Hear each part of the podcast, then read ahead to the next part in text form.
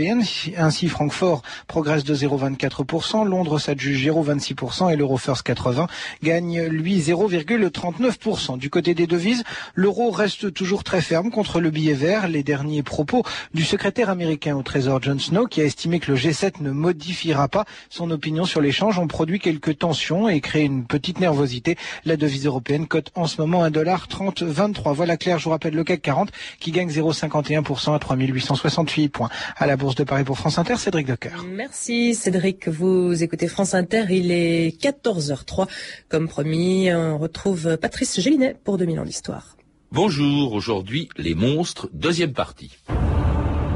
J'ai vu le monstre, c'était comme une bête hurlante dans la nuit, avec un œil aussi gros qu'une lanterne de phare, et son haleine, il soufflait comme une locomotive. J'ai peur.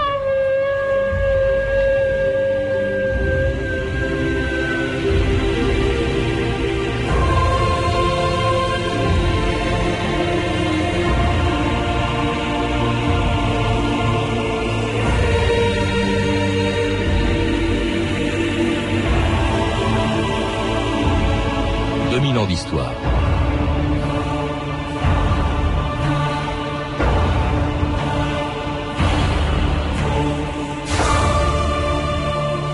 Depuis la mythologie grecque jusqu'aux films d'horreur et de science-fiction d'aujourd'hui, les monstres n'ont jamais cessé de nous faire peur. Mais quelle que soit l'époque, le lieu ou les civilisations qui les inventent, ils sont toujours laids, difformes, repoussants et cruels, et expriment partout la même chose, la peur qu'ont toujours eu les hommes devant ce qui leur est étranger et qu'ils ne comprennent pas.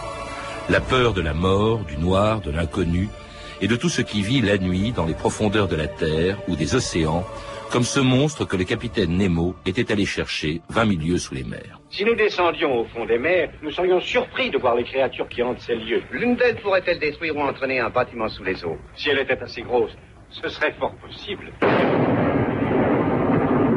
Préparez-vous à une lutte serrée avec le plus tenace de tous les monstres marins. Cet animal n'est vulnérable qu'en un point entre les yeux. 12 mètres de la surface, capitaine. Tenez-vous prêt.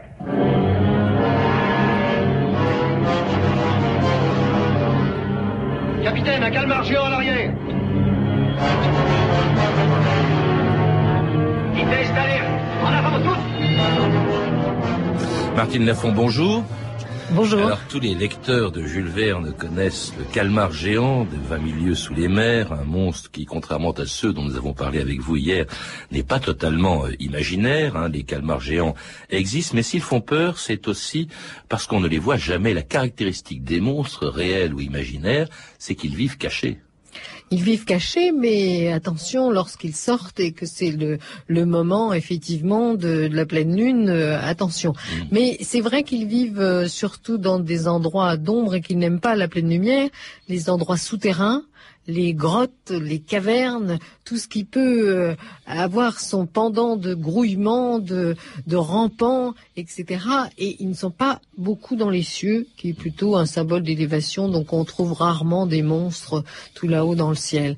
Mais euh, ce qui fait peur aussi, c'est que tout ce monde souterrain, euh, toutes ces abîmes de la terre euh, participent au secret aussi, au secret de transformation, à l'ésotérique. Et donc, euh, voilà pourquoi ils choisissent plutôt ces lieux-là. Après les, cavernes, les grottes et les souterrains, le monde souterrain, ils aiment bien aussi les forêts. Hein, la forêt est propice, euh, on peut s'y cacher et puis surgir brusquement. Et c'est vrai que voilà des lieux qu'ils aiment bien et qu'ils euh, hantent souvent pour nos plus grandes La frayeurs. forêt, le domaine des loups, la mer aussi. Hein, vous La mer, bien oui. sûr, la mer. Beaucoup de monstres sont des monstres marins, là encore, Oui. dans toutes les mythologies.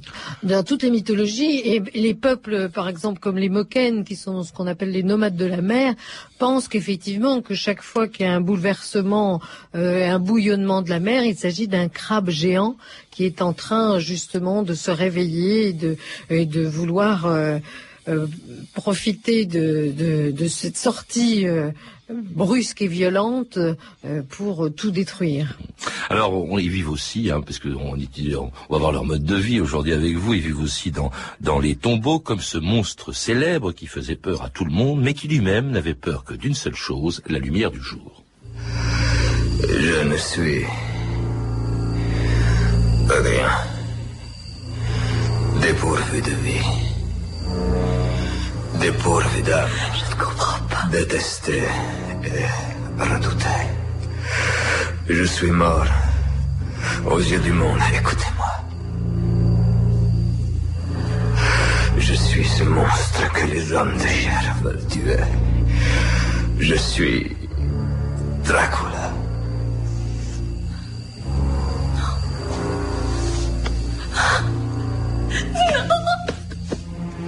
C'était un extrait du Dracula de Francis Ford Coppola. Dracula qui réunit à peu près toutes les qualités, si on peut dire, en tout cas toutes les caractéristiques de, plusieurs monstres. D'abord, il suce le sang de ses victimes. Ça, beaucoup de monstres le font. Pourquoi Oui, oui, oui. Effectivement, les, les monstres ont parfois plutôt une mendication brutale, c'est-à-dire qu'ils déchiquettent, etc.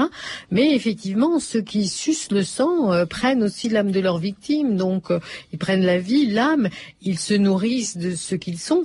Donc du coup, on trouve effectivement beaucoup de monstres qui euh, euh, préfèrent la succion à cette horrible mastication. Euh, dont on parlait hier avec les ogres, oui. oui, oui, dont on parlait hier avec les, les ogres. Donc là aussi, ces êtres qui vivent la nuit, effectivement, pourquoi ils ne viennent pas à la lumière C'est parce que ils n'ont pas d'ombre, donc ils seraient tout de suite repérés on repérerait leur monstruosité, puisqu'on verrait qu'ils n'ont pas d'ombre. Donc euh, oui, tous les monstres. Hein, ça c'est, c'est le, on a vu où ils vivaient, mais enfin c'est vrai qu'ils sont plutôt, presque tous, des monstres nocturnes. Nocturnes, oui, oui, parce que euh, dans la mythologie grecque, effectivement, Nyx est la fille du chaos. Hein, et donc euh, toujours cette, cette, peur inconsciente ou cet imaginaire inconscient qui fait que on a toujours peur que de revenir au chaos que le monde qui a été euh, organisé par les dieux, mis en ordre par les dieux, tout d'un coup, par l'irruption du désordre, revienne au chaos. Ça, c'est vraiment une peur originelle. Et du coup, euh, euh, les monstres surgissent du chaos, sont les fils du chaos. Hmm. Et, les, cérémonies monstrueuses comme les sabbats de sorcières, ça se déroule aussi la nuit. La nuit, oui, parce que de toute façon, la nuit, nous, on perd nos repères. Hein. les humains perdent, on ne voit, peut plus distinguer le vrai du faux. L'imagination galope euh, et c'est ce que on peut moins, le moindre craquement euh, fait peur. Parce que justement, euh, dans cette indistinction de la nuit et des ténèbres, on ne peut plus rationaliser les choses.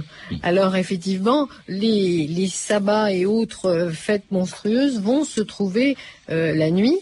Et aussi parce que euh, la lune souvent est associée euh, à ces fêtes. Et on pense que la lune parfois est l'œil monstrueux d'un dieu etc. Et puis aussi sa lumière blafarde, et puis euh, comme elle renaît, elle meurt et elle renaît, etc. Elle participe du cycle de la vie et de la mort. Donc euh, elle est aussi associée aux femmes. Donc effectivement, la pleine lune va avoir une influence sur les monstres. Mmh. Alors la, pleine lune, les lieux. Parmi les lieux, il y en a un qu'on n'a pas mentionné, Martine euh, Lafont, ce sont les cimetières, comme Dracula qui vivait dans un tombeau. En fait, le monstre exprime aussi la hantise de, la mort et les fantômes. Hein. Euh, au fond, le, fantôme, c'est un être qui peut être à la fois, vous le dites, rassurant parce que il prouve que l'éternité existe, qu'il y a une vie après la mort, et en même temps c'est quelque chose de très inquiétant parce qu'on a toujours peur de voir revenir les morts. Oui, c'est-à-dire qu'on a toujours peur euh, des, mauvais morts, c'est-à-dire ceux dont la mort a été tellement brutale qui fait que on n'a pas eu le temps soit de les de les enterrer, soit de pratiquer des rites religieux euh, sur leur corps, donc euh, sur le défunt plutôt. Et du coup, la mauvaise mort est crainte absolument partout. Et justement, souvent même euh, chez nous, il y avait euh, des, en Occident, on mettait un poids ou un outil sur le corps du mort pour que les, mauvais esprits ne rentrent pas ou que même l'esprit du défunt n'aille pas hanter le village, etc. Mhm. Alors même en Afrique, quand on prenait, un, on prenait un chemin pour aller au cimetière et un autre pour en revenir, pour éviter effectivement que le mort ne revienne parmi les vivants. Mhm si il n'a pas été, si on ne lui a pas offert euh, ce qu'il faut pour le nourrir, pour le contenter et pour que lui aussi soit heureux dans l'autre monde. Est-ce qu'on peut dire, est-ce qu'on peut dire d'un mort ou d'un fantôme qu'il est un monstre? Caroline Lafont, avec votre mère, vous avez écrit ce livre, vous vous intéressez particulièrement aux fantômes. Oui, en fait, moi j'ai un peu travaillé sur le Japon et pour continuer sur les fantômes, ce que je voulais dire, c'est qu'au Japon, il y a un vocabulaire très très précis et très particulier. Il y a plusieurs mots pour désigner fantômes et selon les catégories, il va y avoir des fantômes gentils, des fantômes méchants, des fantômes qui sont là pour punir les humains. Et pendant euh, le mois d'août, euh, au Japon, il y a une saison qu'on appelle la saison des fantômes. Mmh. Et là, on va euh, essayer de, de vénérer, de respecter tous ceux qui peut-être pourraient surgir et venir punir les vivants. Oui, parce qu'on a tellement peur, vous, le dites d'ailleurs dans votre livre, Martine et Caroline Lafont, euh, on a tellement peur des, du retour des, des morts que au Tibet, par exemple, on ne les enterre pas, on les découpe en morceaux et on expose leur reste aux vautours. Aux vautours, oui. Oui, oui, puis c'est aussi une autre conception de la mort, c'est-à-dire qu'on apprivoise la mort en, en, faisant ce, ce, rituel qui est pratiqué euh, souvent par les chamans ou les moines, et, et, et effectivement, euh, on, on va même se servir des os des défunts euh, pour faire euh, des colis rituels, etc. Donc la mort, euh, on sait très bien qu'il y a une renaissance aussi, donc on va apprivoiser la mort, et effectivement, le, Dieu qui est maître de la mort est maître du temps, donc on essaye aussi de se conseiller ses bonnes faveurs. Et on essaye ainsi aussi de se débarrasser des morts, en tout cas de faire en sorte qu'ils ne reviennent pas, comme l'exorcisme est celui et le moyen par lequel on chasse le diable du corps des sorcières. Démon Démon Démon Dragon pervers, au nom de l'agneau immaculé qui écrasa le lion et le dragon, sors immédiatement de cette femme Qu'est-ce que c'est Dites-moi. J'ai trouvé un ventricule qui provient du cœur d'un enfant. Sacrifié à l'occasion d'un sabbat de sorcière. Oh, une hostie consacrée. Au nom de notre Père qui est dans les cieux, je te conjure, monstre exécrable et abhorré, par la vertu de cette sainte substance, de fuir loin d'ici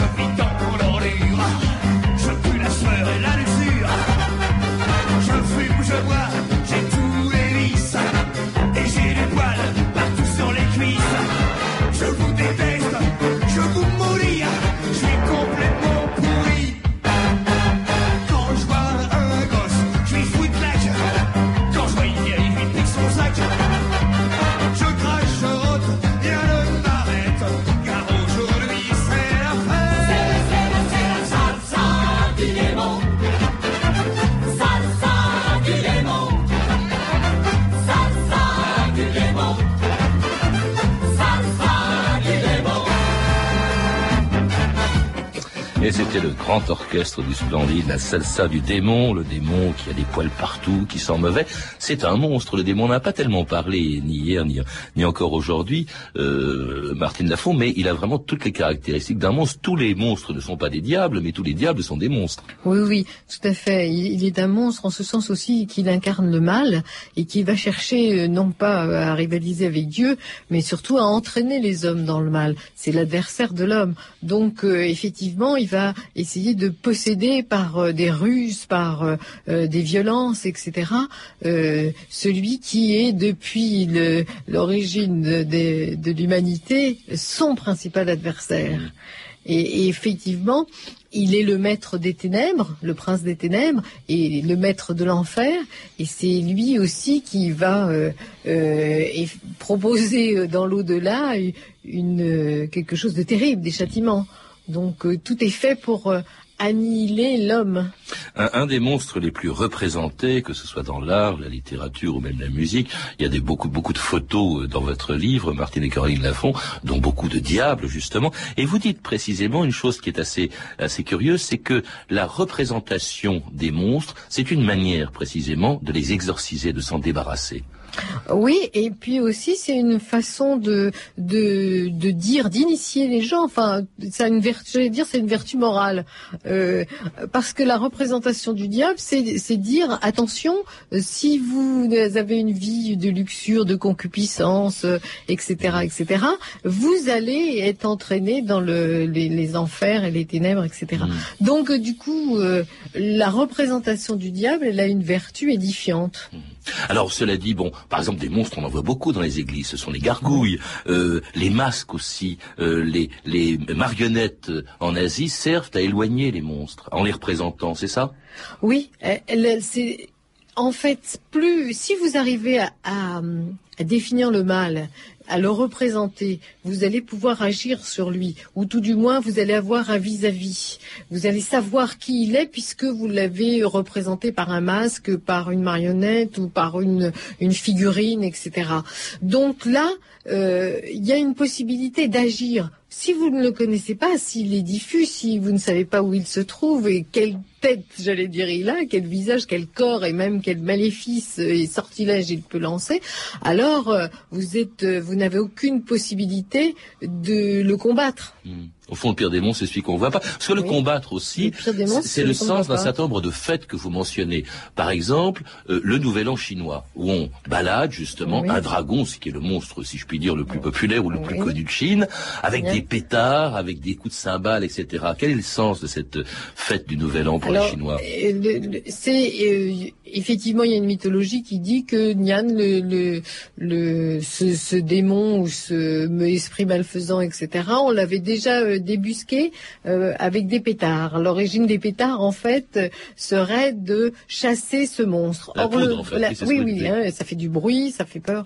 C'est pas pour, c'est euh, pas pour tuer des, des hommes, c'est pas non, pour en non, faire une arme, c'est une arme contre les euh, démons, oui, oui. simplement. oui. Mais disons que tout au début, l'histoire raconte ou la légende raconte que c'était surtout pour chasser ce, ce fameux monstre, Mmh. etc. Et donc le nouvel an qui est un renouveau normalement, fait, fait que et on recommence quelque chose, donc dehors les monstres et entre le bonheur, parce que c'est ça euh, qui est, proposé avec la nouvelle année.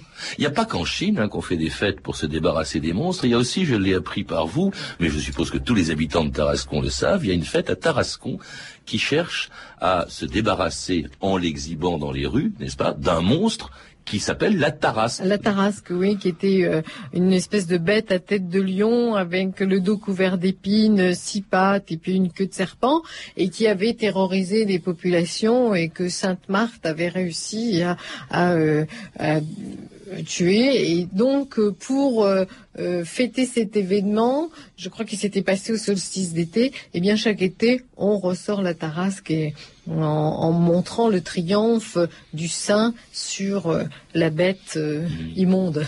Et grâce à Sainte Marthe, hein, grâce à, à- à- au signe de croix qu'elle avait fait, grâce à de l'eau bénite, tout ça, ça fait d'ailleurs peur à un autre monstre, on l'a évoqué tout à l'heure, Oui, c'est-. Dracula. Il y a autre instrument justement pour se débarrasser des monstres, les faire fuir, c'est l'ail, par exemple. Oui, là qui ne marche pas, euh, paraît-il, chez les Chinois, où il vaut mieux aussi euh, des rituels plus propices. Mais c'est vrai que on, on cherche, euh, les hommes euh, cherchent à se protéger du mal, euh, de la souffrance, de la maladie, du malheur. Et comment le faire? Donc, on va essayer d'avoir à la fois des talismans, en Éthiopie des rouleaux protecteurs.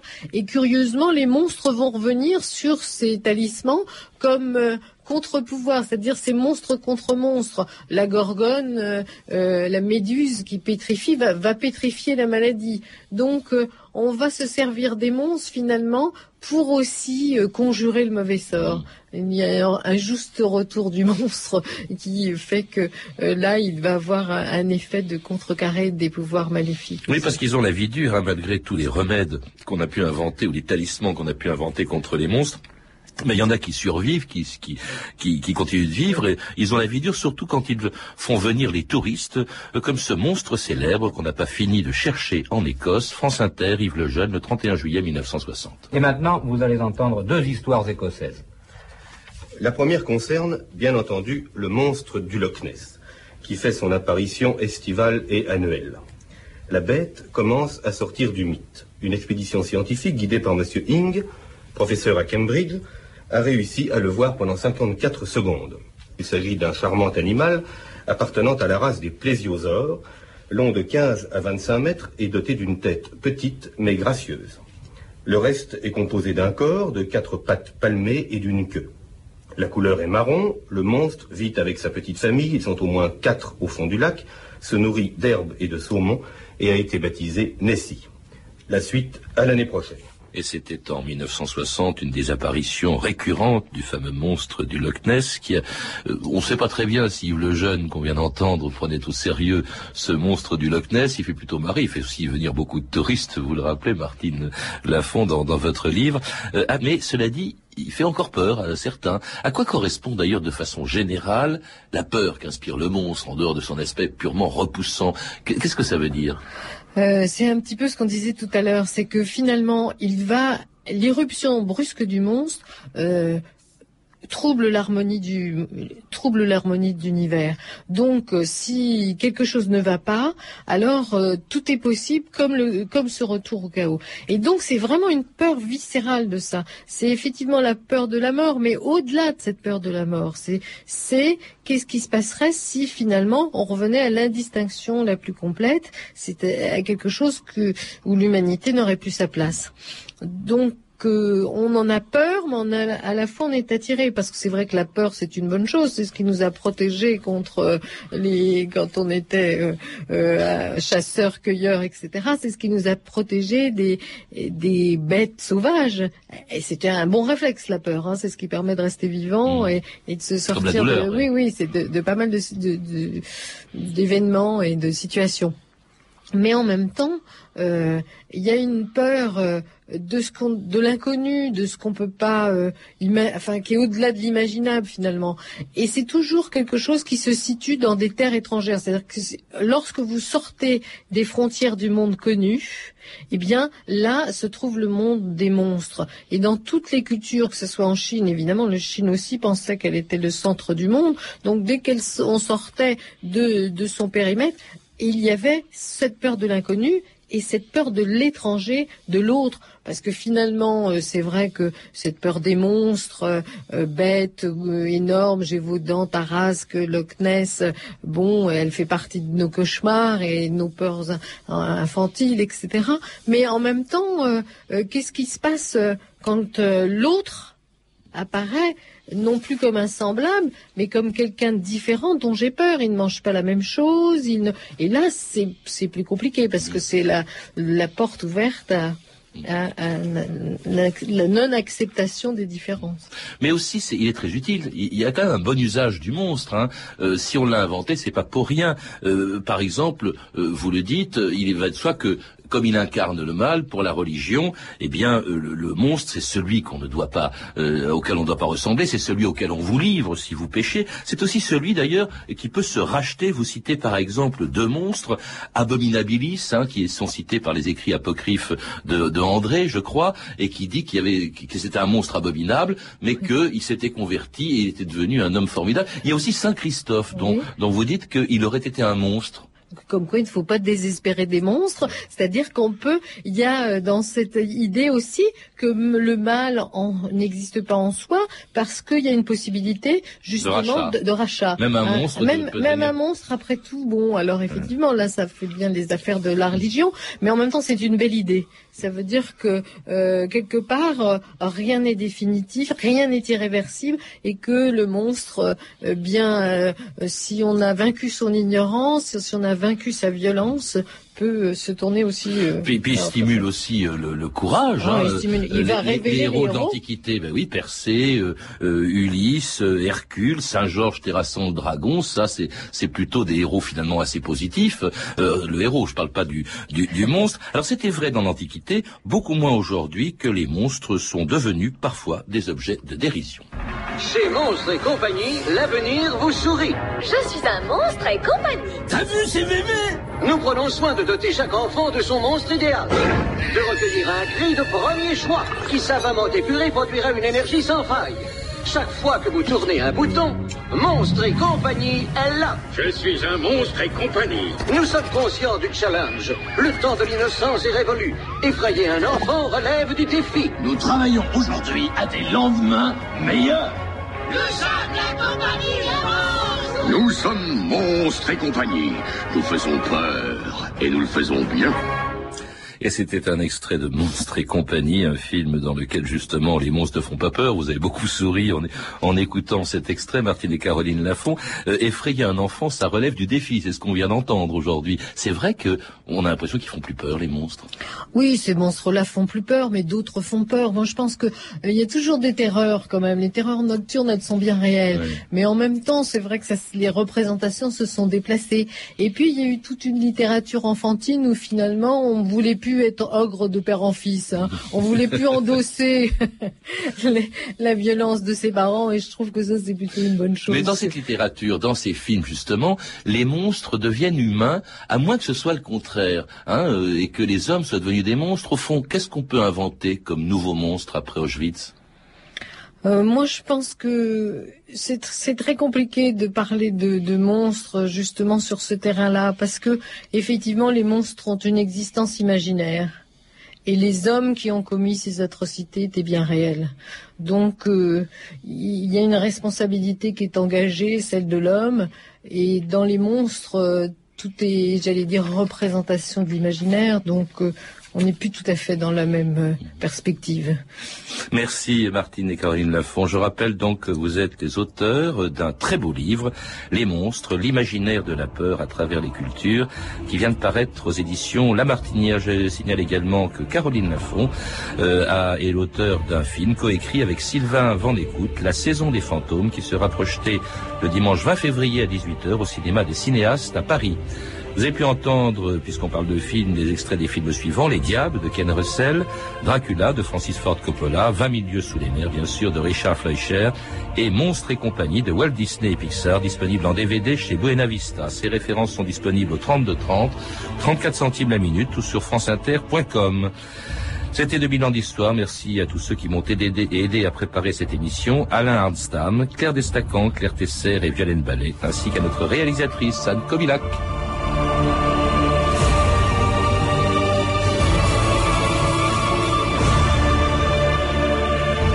Demain, dans 2000 ans d'histoire, à l'occasion de la sortie du film de Martin Scorsese, Aviator, avec Leonardo DiCaprio dans le rôle de Howard Hughes, nous parlerons de ce personnage étonnant de l'Amérique du XXe siècle, aviateur, milliardaire et collectionneur de femmes.